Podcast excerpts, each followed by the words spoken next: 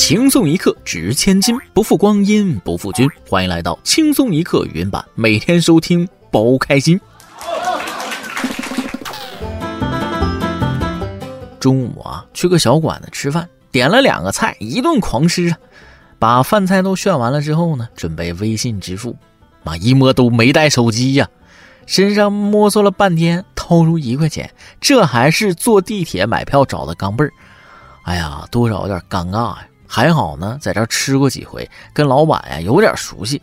走到收银台，毕恭毕敬的把一块钱钢镚递给老板。老板估计也懵了啊，你这啥意思啊？我是满脸通红啊，老板，这是首付。各位听众网友，大家好，欢迎收听轻松一刻原版。想要在节目里点歌的朋友，可以加文案小编包小姐的 QQ 幺二四零八七七四六进行点歌。我是搁轻松一刻原版里一直等待你的主持人大波。这几天北京下大雨啊，周末没啥事儿就去隔壁老王家打牌。上厕所的时候，马桶水箱堵了，打开盖就看见里头塑料袋包好的一万块钱。我天，这有王哥私房钱呐！第二天，我马上找到王哥，善意的提醒：“啊，小心啊，你马桶水箱里这一万块钱私房钱可 太危险了，你别让你媳妇看见。”王哥十分感动，拉着我的手就说：“嗯，你藏在床底下的一万也得小心呐。”不，王哥，你什么时候钻我家床底下去了？我连老婆都没有，你乱钻个什么？开个小玩笑啊！各位听众，大家好呀。开始之前呢，先跟大家汇报一下我所在地区的天气情况。既然大家都听说了，北京这边呢连着下了好几天的大雨，不少地方都受灾了。不过现在雨势减弱，基本上大家都已经恢复了正常生活。但是在这场暴雨中，很多群众的财产受到了损害，生命安全受到了威胁。而损失最大的应该是北京门头沟区的一家酒店。这家酒店呢属于顶奢级别，建造耗时八年，据称造价八亿元。开业仅一年多就被大雨给冲得不像样子，听说这家酒店住一晚需要一万多呢。这才是真正的打水漂了。在北京生活这么多年，还是因为这场大雨才知道有这么豪华的一家酒店。这酒店在潭柘寺附近。潭柘寺是什么地方？那是京城脚下千年的寺院，多大的福气之地！有点钱那才能住一下这家酒店，沾他的光。反正我是没有那个福气了。确实，这不是我们这一个月工资几千的人该操心的。他耗时八年，斥资八个亿的酒店，就这质量也不怎么样啊！看来暴雨是检验房屋质量的唯一标准。但只要人没事一切都可以从头再来，塌了再建，千锤百炼。重建不是乱建。说到这儿呢，有一个魔幻的事情发生了。现在怎么还有地方在建疫情时代的方舱医院呢？八月一号，黑龙江佳木斯女子发现居民区内有方舱医院建设项目公示板，公示日期二零二三年八月一号到二零二三年八月九号。女子提出质疑：全国都拆了，你们怎么还建起来了？佳木斯自然资源和规划局工作人员表示，名义上是隔离点，实际用途不确定。项目由住建局提交，可能是疫情结束前提交的，经费已经下来了，不建不行啊。好一个经费下来了不见不行，我服了！东北人也是真实诚，当着记者的面就敢说大实话啊！看来是刚进工作单位不久的小年轻说的，不谙世事啊！当然，当地正在建造的方舱医院也有可能是疫情期间提的申请，疫情结束了项目才批下来。但真的是不见不行吗？这个答案也许只有当地有关部门自己清楚了。另据最新消息显示，当地有关部门说了，这些所谓的方舱医院建设项目其实是建一个急救中心。行吧，我没啥可说的了，跟大家讲个故事，引出下面要说的事。记得小的时候，我妈拿十块钱让我去买菜，我蹦蹦跳跳的拿去小卖部买了包两块钱的辣条和三块钱的雪糕。突然，我妈打电话说今晚出去吃，不用买菜了，快回来吧。我把手上的辣油舔干净之后，跑到批发市场，花三块钱买了一批隔夜菜带回家了。机智如我，幸好买的是辣条，要买了啤酒，老板要挨罚的。真事儿，这几天就真有给未成年人卖酒被罚的企业。天眼查 APP 显示，近日上海捞派餐饮管理有限公司申长路分公司因向未成年人销售啤酒，违反《未成年人保护法》，被上海市闵行区市场监督管理局罚款五千元，没收违法所得三十九元。处罚事由显示，二零二二年九月，当事人在其经营场所接待有着校服的消费者，经当事人辨认确认为未成年人后，当事人应一位未成年人消费者要求增加了啤酒订单。因在该桌用餐的消费者为共餐制，且包含未成年消费者，认定当事人向未成年销售啤酒三瓶。现在孩子呀早熟，你不看身份证还真不好判断。如果是穿校服的还卖给他们酒，那就罚的一点都不冤。那么问题来了，如果有些人长得急，看上去都不像未成年，那怎么判断他成年了没有？吃饭也查身份证，这个鉴定有难度啊。所以咱们的每日一问就来了：你第一次喝酒是多大呢？喝完之后什么感觉？下次谨记，一定不要给未成年人卖烟酒啊！看到年纪小的就让对方亮亮身份证，不然这罚的可太冤了。同样的，想跟人要钱，你是什么身份？有资格吗？八月一号，河北邯郸男子称其将车停在公共车位三天，遭大妈贴条收停车费四十五元。当事人柴先生称，自己去开车时发现车窗上被贴了东西，正在往下撕的时候，一个大妈从旁边冒出来，说停一天十五元，他停了三天，一共四十五元。柴先生说自己停车的地方属于公共停车位，自己反复强调，但对方依旧不依不饶。后面打了停车办和投诉电话，确认该车位的确是免费的。对方看自己态度强硬，就没再纠缠。他们在周围停的车上都贴了东西，然后就躲在一旁角落，等车主来了上去要钱。这种行为令人无语啊！在这儿，我给大家一点生活的小经验啊。路边老头老太太，他招呼你停车的，千万别理，停到他们指挥的车位就跟你要钱。老人家也不容易，大夏天的乱收费多辛苦啊！送进去吃几天牢饭吧。就这种事儿，教大家个必杀：要发票，没发票就报警啊！问问这个事儿。他在公共免费车位收费，被质问还说别人不讲理，反咬一口了，属于是。为了那么一点钱，人性呢？良知呢？更离谱的还在下面。下面这两位那更是重量级。咱们国家有为了买苹果手机卖肾的，隔壁印度一对夫妇为了买手机把孩子卖了。七月三十一号，据香港媒体报道，一对印度夫妇为换取 iPhone 十四手机，卖掉了他们八个月大的孩子。两名嫌犯的邻居发现，本居于该夫妇家中的八个月大婴孩最近不再出现。然而，这对夫妇却表现得十分快乐。最离奇的是，一直较贫穷的夫妇手中多了一部崭新的 iPhone 十四，远超于当地人应有的收入水平。邻居因而心生疑惑，向当地议员通报。最终，该议员向警方报案，揭发案件。事发后，婴儿的母亲被印度警方擒获，并坦诚了整个卖子求 iPhone 的前因后果，指出他们夫妇二人是为购买 iPhone 十四用作拍摄社交平台视频短片，才做出痛苦的决定，将八个月大的儿子出售。据报道，他们还育有一个七岁大的女儿，因无人问津，未能成功将女儿出售。经过警方调查，这对夫妇将儿子卖了二十万卢比，约合一点七万元人民币。婴儿买卖双方，据了解，目前已被印度警方以人口贩卖相关罪名起诉。婴儿的父亲目前仍然在逃，下落不明。一个孩子还不如一部手机，会算账吗？养八个月的孩子都要花多少钱了？难以想象啊！这孩子怎么养大的？他们真是颠覆了我认知，卖孩子买手机太炸裂了。其实反过来想想，孩子摊上这种父母，未来也不一定能好到哪儿去。至少孩子不用跟着他们去另一个家庭，也许比原生家庭更幸福。还是为这个宝宝祈祷，遇到更好的家庭吧。有时候想想，这个世界上没有人会对自己的生活完全满意。有的人为了生孩子呀，挥金如土，绞尽脑汁啊，就生不出来；有的人为了买手机，能把孩子卖掉。每个人都有自己想要的，想去追求的。就像下面要说的，这个人的追求，那也是旁人没法理解的。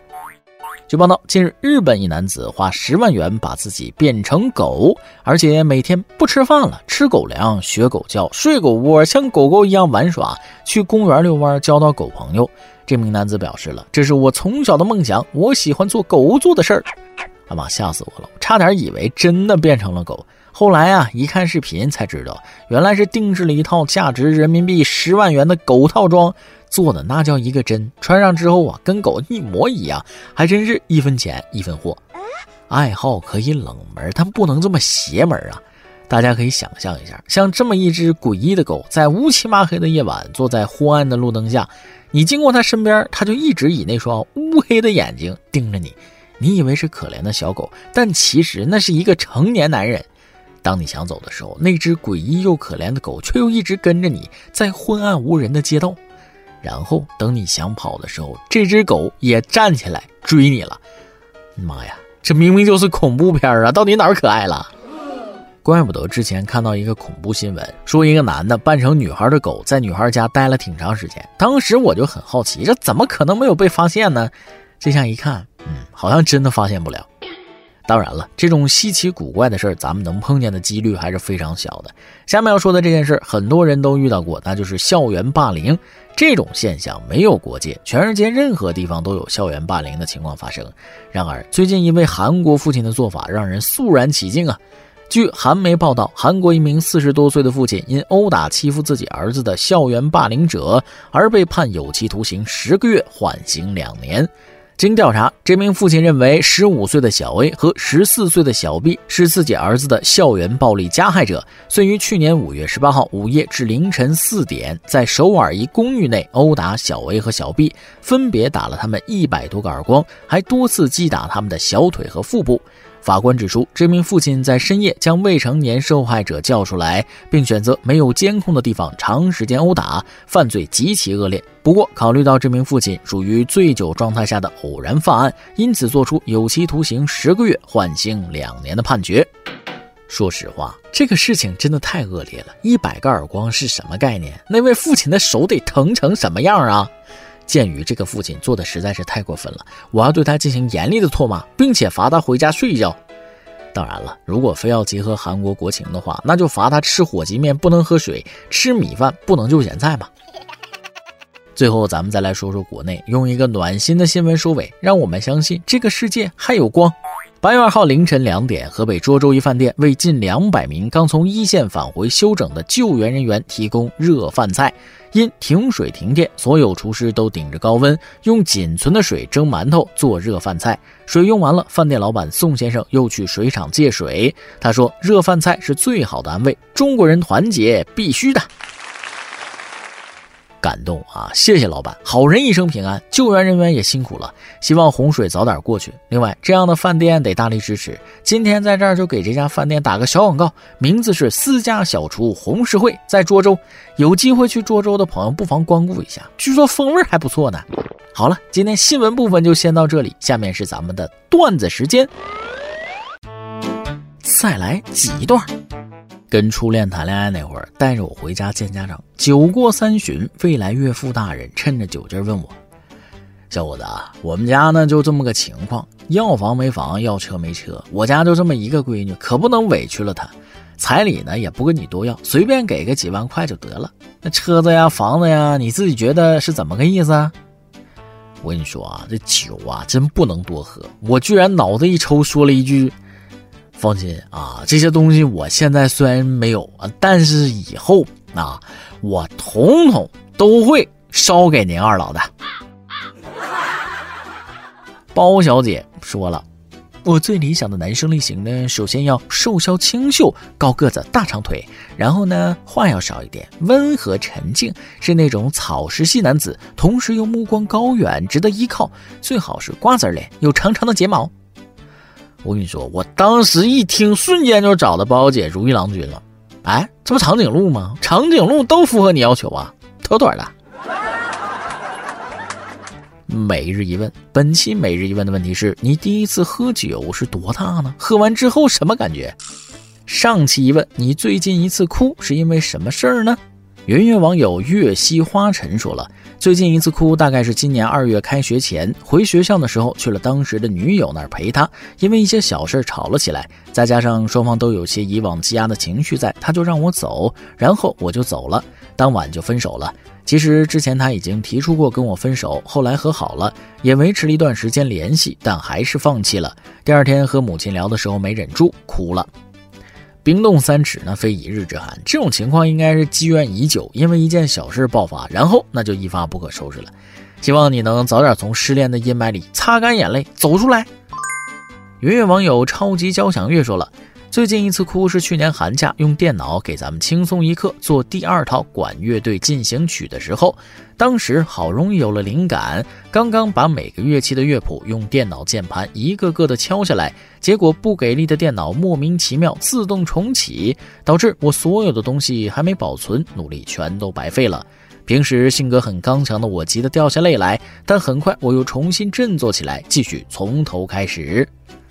啊，太理解了。头几年我有一次写稿子，写到半夜才写完，也是电脑突然死机，那时候还没有同步保存的功能，一个字都没保存上。当时血压咔就一下就上去了啊，差点脑出血过去。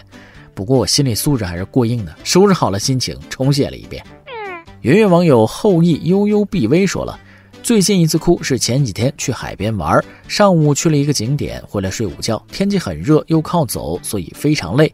傍晚，妈妈叫我起床一起去看日落，我莫名其妙的就开始哭，觉得自己上午很累了，还没睡好就得起床，眼泪一直流个不停。之后怨气满满的起了床，到海边，心情瞬间被治愈了。到现在还是不理解那时为什么哭的那么伤心。应该就是旅游太累了啊，无奈又无助，去吧嫌累，不去吧扫了母亲的兴致。其实我觉得这种赶着去景点的旅游方式真挺累的。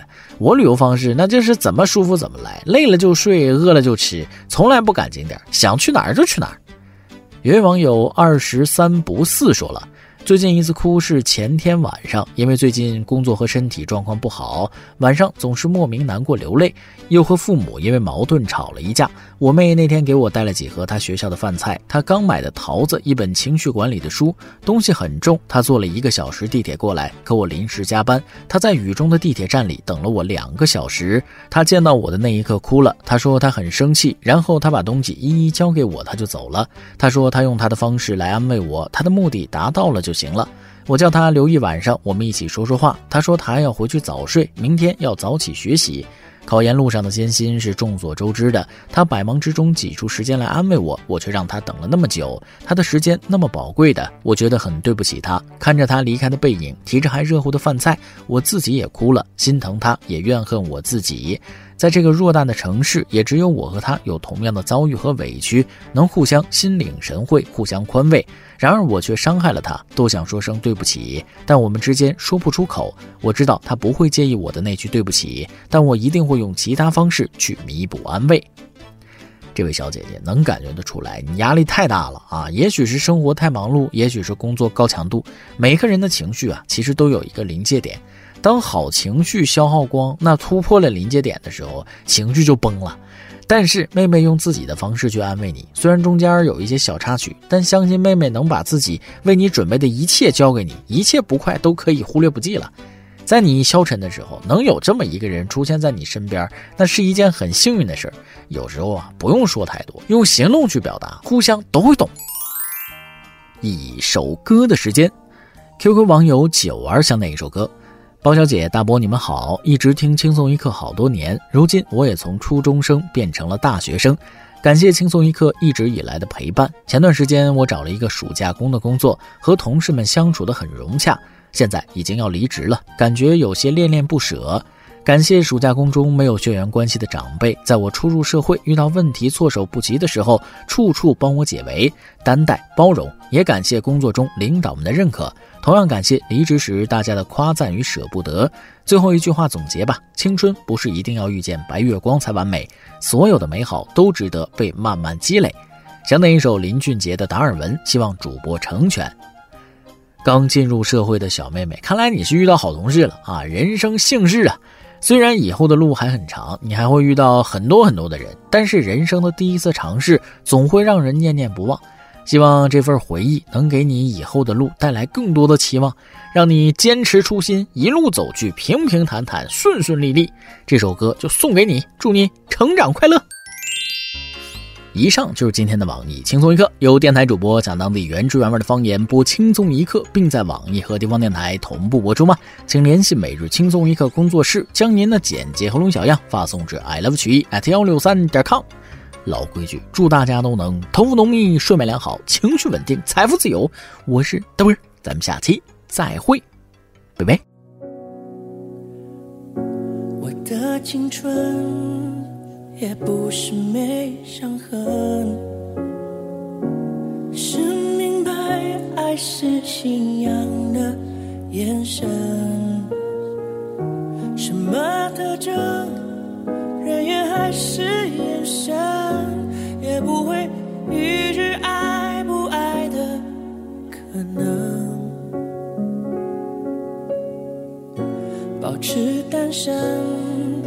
忍不住又沉沦，兜着圈子来去，又是苦等。